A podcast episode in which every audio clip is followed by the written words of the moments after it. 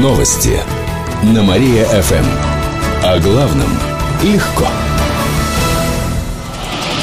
Здравствуйте! В прямом эфире на Мария-ФМ Диана Богатова. В этом выпуске о событиях из жизни города и области.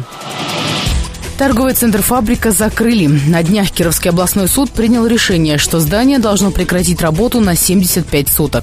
Сделали это из-за угрозы нового пожара. Решение вступило в силу. Таким образом, фабрика должна закрыться до середины февраля. В областной прокуратуре сообщили, что это коснется всех заведений на территории торгового центра. Пока там открыт только бар «Чапай». Еще не удалось выяснить, скажется ли закрытие фабрики на работе бара. Торговый центр сможет открыться раньше, если собственник «Лиман Плюс» обеспечит обеспечит пожарную безопасность здания. Также, если владелец здания заплатит штраф более 150 тысяч рублей. Кирове может появиться железный дворник. Накануне в нашем городе завершился конкурс «Скульптура под открытым небом». В нем участвовали художники из разных городов России. Жюри выбрало лучшие работы. Теперь у нас есть целый банк скульптур. О том, как планирует украсить Киров, расскажет моя коллега Катерина Измайлова. Всего на конкурс было прислано около 20 эскизов и макетов. Среди них, например, будущая скульптура Салтыкова-Щедрина с женой художника Шишкина и персонажей воснецовских сказок. Свои работы могли отправить скульпторы не только из Кировской области.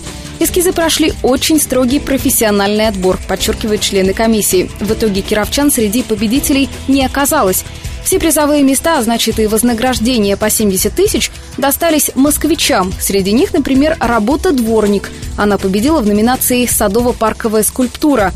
Ее создал москвич Денис Стритович. Дворник изображен сидящим на перилах. Он опирается на лопату. Высота монумента почти 2 метра. Зампред областного правительства Александр Галицких отметил, что место установки скульптуры определят сами кировчане. Вот, говорят, этого дворника, да? Вот ваше мнение, где поставить? В мэрии. В мэрии. Еще варианты. Можно по всему городу. Но от этого чище не будет. Только... Еще одна работа Дениса Стритовича «Под дождем» тоже признана лучшей. В этой же номинации «Садово-парковая скульптура» победил проект «Кот ученый» Михаила Соломатина – а вот победителем в номинации «Вятка в лицах» стал москвич Валерий Шилкин. Он представил памятник кировской спортсменке Марии Исаковой, рекордсменке мира по конькобежному спорту. Наша землячка изображена на постаменте в разбеге почти в натуральную величину. Кстати, жюри до последнего не знало имена скульпторов. Комиссия оценивала только сами работы, вне зависимости от известности, места рождения и достижений художников. На установку скульптур придется потратить от 2 до 8 миллионов рублей. Но бюджетные деньги на это не пойдут, привлекут средства частных инвесторов. По словам организаторов, подобный конкурс следует ожидать и в 2015 году.